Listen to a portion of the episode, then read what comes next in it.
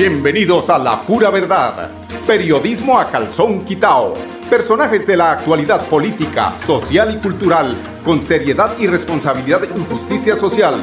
Es nuestro compromiso con quienes han respaldado por más de tres lustros y han hecho de la pura verdad el espacio cívico-social más escuchado de su género en nuestra ciudad.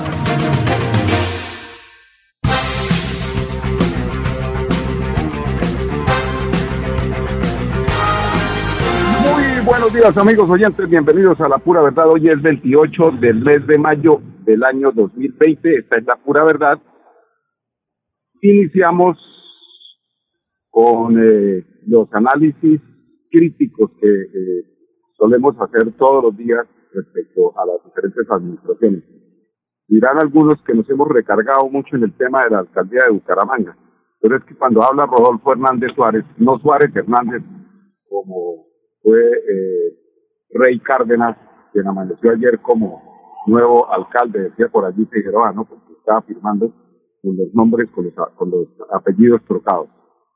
Pues se despachó Rodolfo Hernández Suárez, alcalde de Bucaramanga y candidato posiblemente a la presidencia de la República, respecto a cómo había sido diseñado el plan de desarrollo para la ciudad de Bucaramanga y le hizo un respetuoso llamado al Consejo de Bucaramanga, eso sí, con esos adjetivos fuertes que utiliza Rodolfo Hernández cuando se refiere eh, a situaciones a las que no eh, le ve con muy buena cara, porque quienes eh, votaron por una Bucaramanga en la que continuaran los proyectos que se iniciaron en la alcaldía de Rodolfo Hernández, pues dice él que han sido traicionados porque es un plan de, es un plan de desarrollo baboso, dijo él, es un plan de desarrollo baboso, les dijo babosos, en todo caso, ahí yo creo que está incluido también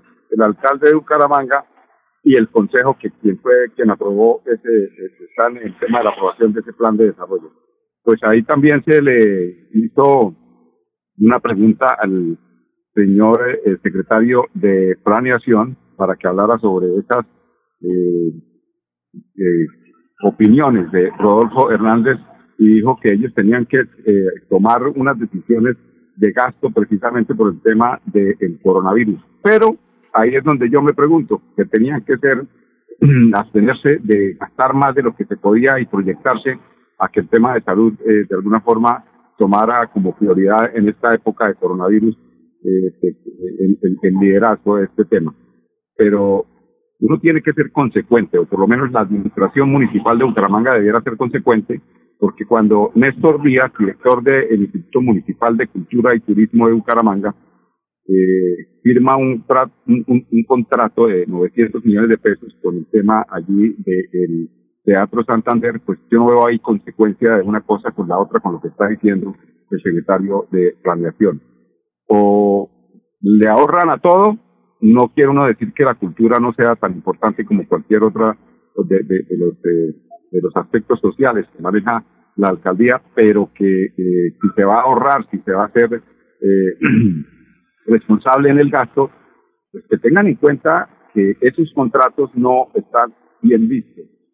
Eh, son 900 millones de pesos que no son necesarios, y menos es un contrato firmado hoy cuando está la crisis eh, de la salud, cuando eh, además los entes de control, la Procuraduría, la Contraloría, todas las IAS están pendientes y con los ojos puestos sobre eh, esos contratos que se firman ahí aprovechando el, el, el agite del cañaveral. Entonces, creo que Rodolfo, Suárez, Rodolfo Hernández Suárez, dentro de sus proyectos tenía Además, él tiene un porcentaje alto en la propiedad del Club Unión, creo que tiene el 20% del valor de lo que cuesta ese lote. Él está cediendo además el lote para que la alcaldía de alguna forma lo adquiera y se haga un corredor eh, lindísimo que podía, eh, como dice él, traer eh, la, el urbanismo de París a Bucaramanga.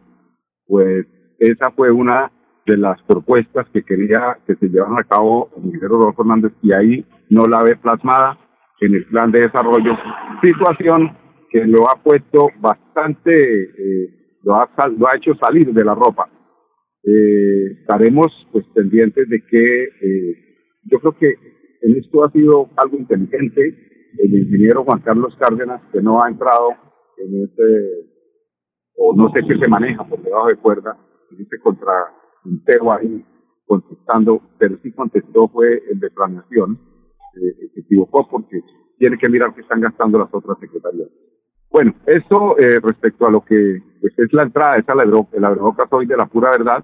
Ha habido ayer unas eh, reuniones con los alcaldes del área metropolitana, con el gobernador, para implementar eh, las nuevas eh, normas que se tienen que aplicar, tienen que ser aplicadas para el mejor desempeño en el, control de la salud, para que los santanderianos, los ciudadanos del área metropolitana de Bucaramanga, Florida, Girón, Bucaramanga, Lebrija, todos estos eh, municipios donde hay más aglomeración de gente, eh, no nos relajemos, están los consejos, eh, consejos que se hizo ayer precisamente para tomar estas eh, medidas y de las cuales inicialmente habla el gobernador de Santander, Mauricio Aguilar bueno, una mesa de, trabajo para unificar todos los criterios en, cuanto a la reapertura gradual que a partir del primero de junio se va a dar en nuestro departamento, definir horarios, eh, flexibilizar un poco las medidas de restricciones como el pico y cédula, el pico y placa, al igual que el toque de queda, para que de manera responsable implementemos todos los protocolos de bioseguridad,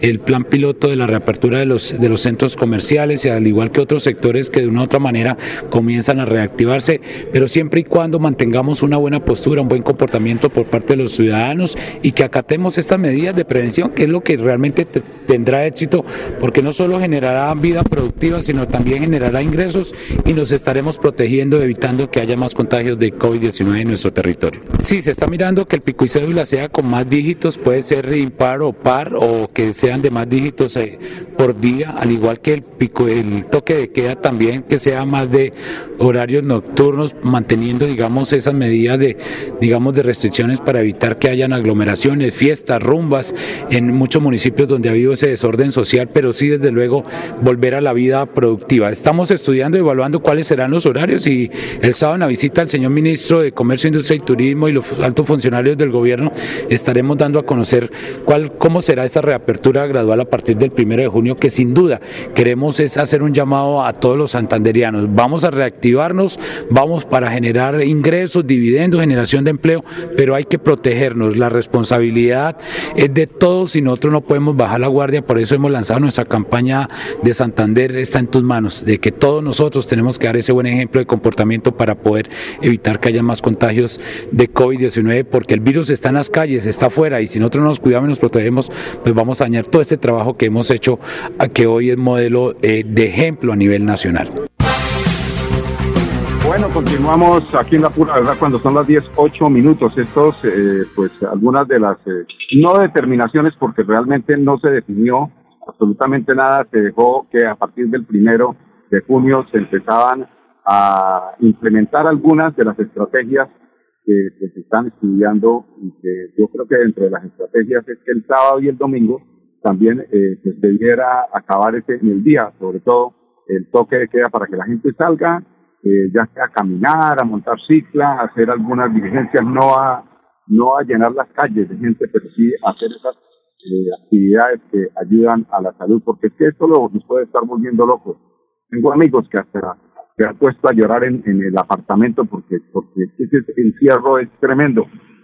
Uno de esos amigos eh, que tuve la, la hacer de servirle eh, estuvo en la mañana de hoy en Salud Total.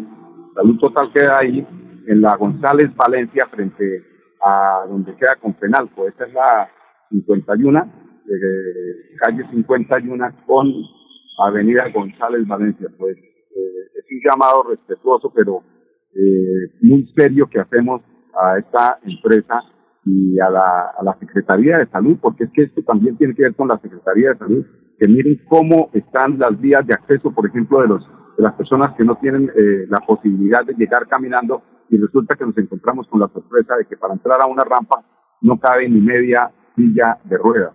Entonces, creo que el arquitecto que hizo esto eh, se rajó porque cuando usted va a subir por una rampa que es una de las eh, requisitos de las exigencias que deben tener estos edificios donde se maneja el tema de salud, pues esa falencia está muy, pero muy, muy a la vista y ese edificio además lleva funcionando con salud total más de 10 años. ¿Cómo es posible que este tema no lo hayan arreglado al día de hoy? Este es un, llamado respetuoso, pero también eh, con contundencia para que eh, tomen cartas en el asunto y le faciliten a los pacientes. Sabemos que hoy en día el tema de la teleconsulta es eh, un tema que se está manejando como medida pues de, nos quitan aquí estamos realizando un programa por las calles de Bucaramanga mirando qué es lo que está pasando.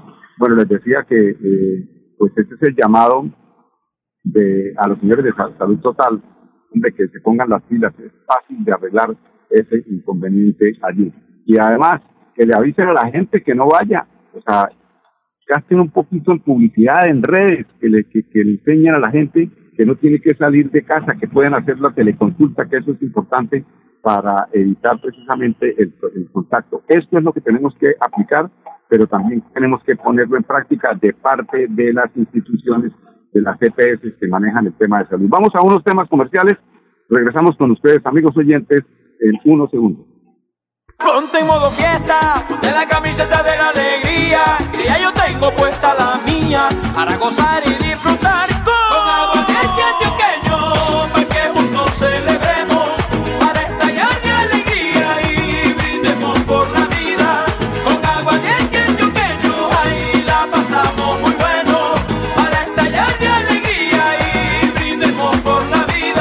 exceso de alcohol es perjudicial para la salud. Prohíbas el expendio de bebidas embriagantes a menores de edad. 29 grados de alcohol. En Financiera como Ultrasan nos preocupamos por ti. Queremos verte de nuevo y compartir contigo millones de experiencias. Por eso, te invitamos a quedarte en casa. Nosotros ponemos a tu disposición la agencia virtual y la app Financiera como Ultrasan para que realices consultas y transferencias desde tu hogar. Mira la inscrita a En el transporte ilegal ¿Sabe usted si el conductor maneja en buen estado de salud? En el terminal realizamos la prueba de alcoholimetría a todos los conductores con personal capacitado y equipos certificados. Sea legal, sea legal, viaje desde el terminal. Terminal de Transportes de Bucaramanga. Orgullo de Santander. El aire cada día está más pesado. Por eso yo le apuesto a la movilidad limpia. Gracias a Copfuturo puedo escoger con qué moverme aportándole al planeta bicicletas, patinetas o motos eléctricas para llegar a la U consciente de mi futuro. Por un planeta sostenible, yo me muevo limpio por la ciudad. Copfuturo, piensa en mí, piensa en todo. Su futuro está con nosotros en el Instituto Técnico Laboral Cajazán. Hágase técnico en atención integral a la primera infancia desde 280 mil pesos el trimestre durante un año. Inscripciones en www.cajazán.com. Tarifas altamente subsidiadas para afiliados A y B. Aplican condiciones y restricciones. Vigilado Supersubsidio. Con aguardiente antioqueño, los jueves se convierten en fuertes. Aguardiente antioqueño compartir y gozar. Prohíbas el expendio de bebidas embriagantes a menores de edad. El exceso de alcohol es perjudicial para la salud. La radio es vida. La radio es optimismo y esperanza. La radio fue primero. La radio fue ayer, es hoy y será mañana. La radio, tu compañía de siempre. Somos la radio, somos la radio. Y hoy como siempre, entramos en tu casa porque somos parte de tu familia en esta lucha por la vida. Con Radio Melodía y la pura verdad, quédate en casa.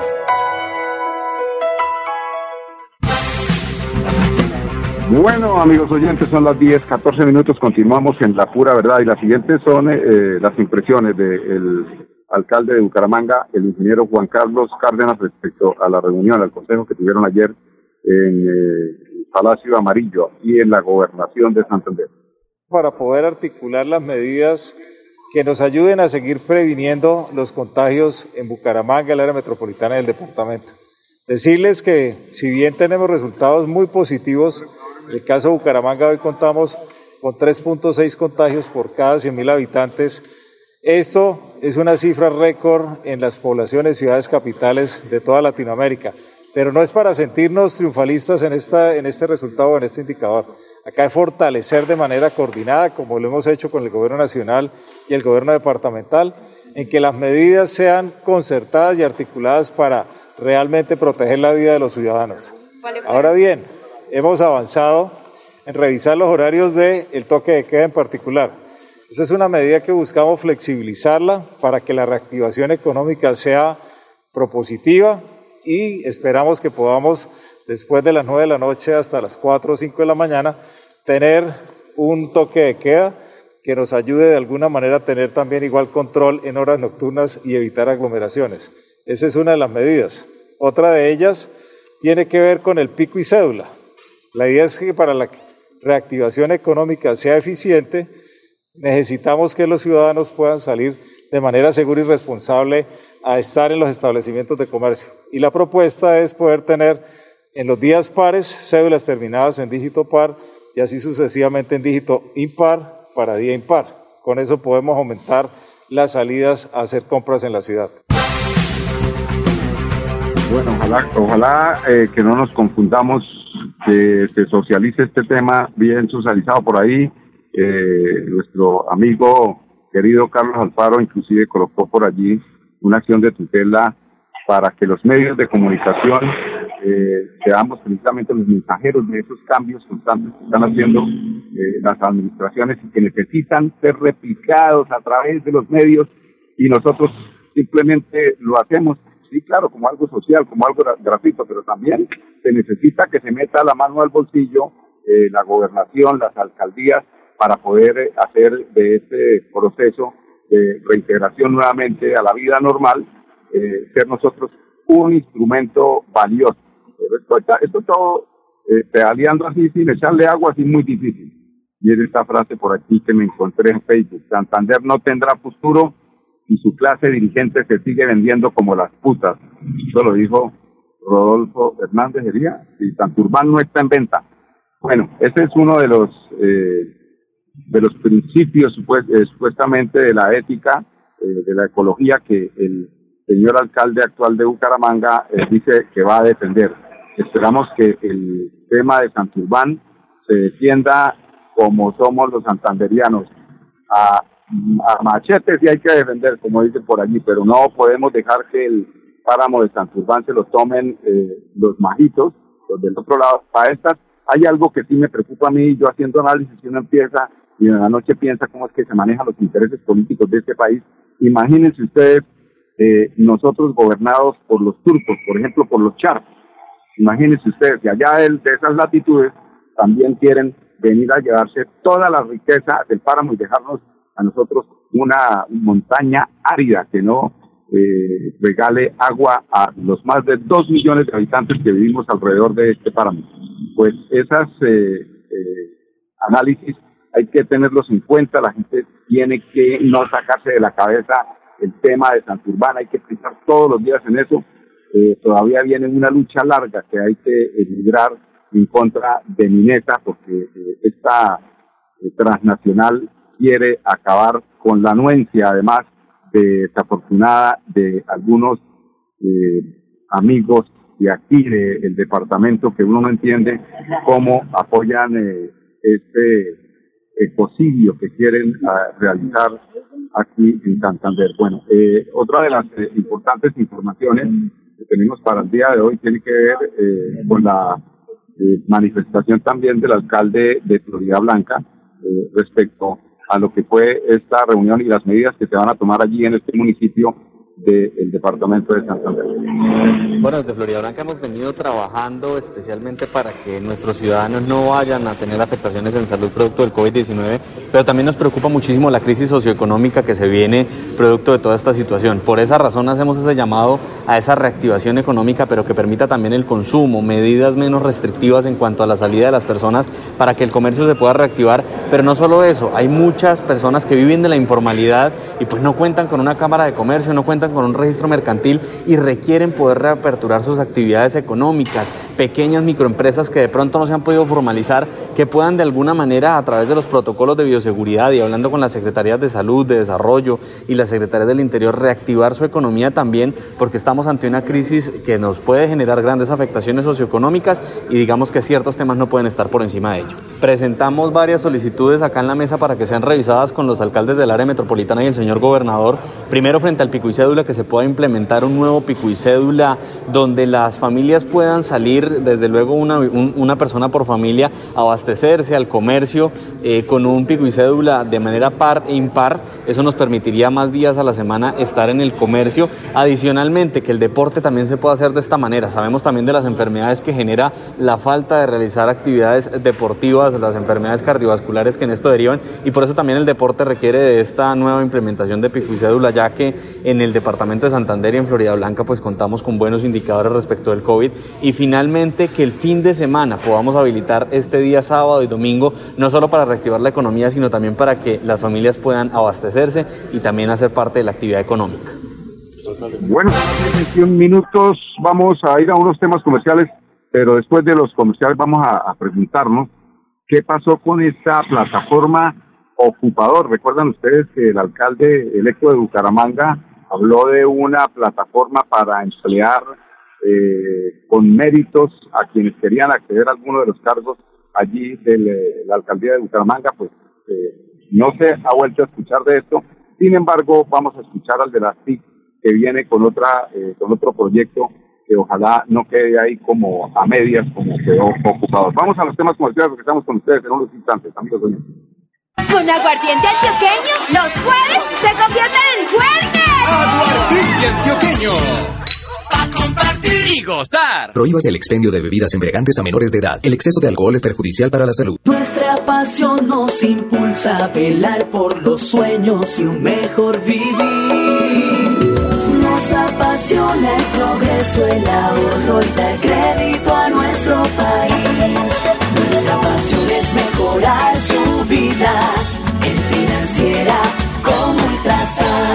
Supersolidaria, inscrita a Fogacop.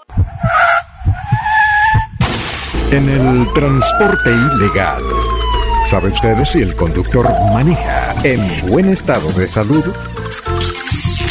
En el terminal, realizamos la prueba de alcoholimetría a todos los conductores con personal capacitado y equipos certificados. Sea legal, sea legal, viaje desde el terminal.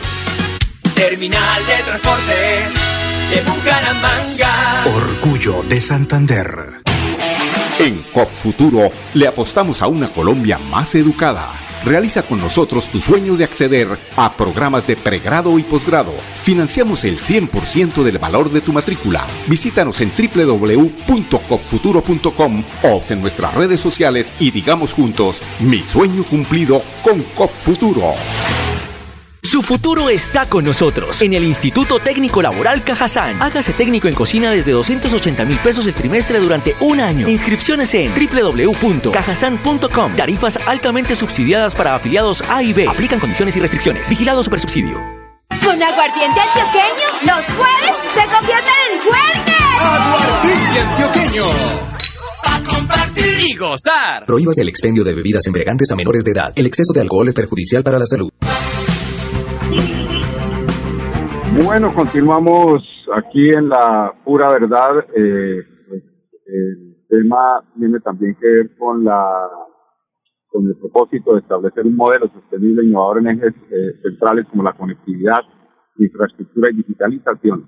Se busca fortalecer ámbitos como la movilidad, la seguridad, el medio ambiente y el análisis de la data, con una inversión que atiende, que atiende a 134 mil millones de pesos es importante mantener, eh, eh, sobre todo en época de coronavirus, eh, conectada. La conectividad es muy importante precisamente para saber en dónde están las personas, según los registros de la aplicación del coronavirus, dónde están circulando. Todo esto es importantísimo. De esto nos habla Edson Gómez, asesor de la oficina de la SIC en Bucaramanga. El componente principal que desde la oficina TIC nosotros estamos liderando lo hemos denominado Bucaramanga una mirada hacia el futuro y en términos generales consiste en diseñar e implementar un modelo de ciudad inteligente real, un modelo de ciudad inteligente que permita no solo poner ciertas cosas, sino que tengan cosas tecnológicas, hablo, es decir, cámaras, sensores o todo lo demás, sino que en verdad la inteligencia en una ciudad permite generar cambios disruptivos en la ciudad. Y en esa línea, nosotros hemos definido un modelo de ciudad inteligente que puede ser aplicable y desarrollado en este cuatrienio de una manera que sea sostenible e innovadora en ejes verticales que son en temas de conectividad, infraestructura y digitalización, todo lo que es movilidad, seguridad, medio ambiente y el análisis como tal de la información. Aquí es donde es importante enfatizar de que nada sirve la tecnología si nosotros no fortalecemos las capacidades y las habilidades digitales de los ciudadanos. Hoy en día, por la emergencia, se ve a la luz las grandes brechas que hoy tienen no solo el tema de conectividad en acceso a Internet o en acceso a la tecnología, sino también en las capacidades que hoy en día las personas tienen que desarrollar en pro de un nuevo rol o de una nueva dinámica laboral que existe en el país. Bucaramanga es una ciudad, una mano de obra fuerte, pero que tiene que desarrollar habilidades y transformar esos roles. Es decir, que la transformación digital hoy en día tenga muchísima más capacidad de acción, muchísima capacidad de implementación y sobre todo una capacidad de entendimiento y empoderamiento al ciudadano. Bueno, amigos oyentes, con este importante tema terminamos el día de hoy, 10.26 minutos. Mañana, viernes, último día eh, prácticamente de, eh, eh, del mes, en cuanto a lo que tiene que ver a días laborales. Estaremos con ustedes aquí a las 10 en punto, en la pura verdad, en Radio Melodía, 1080 AM, la que manda en sintonía. Permiso. La pura verdad. Periodismo a calzón quitao. Con la dirección de Mauricio Balbuena Payares. La pura verdad. 10 a 10 y 30 en Radio Melodía.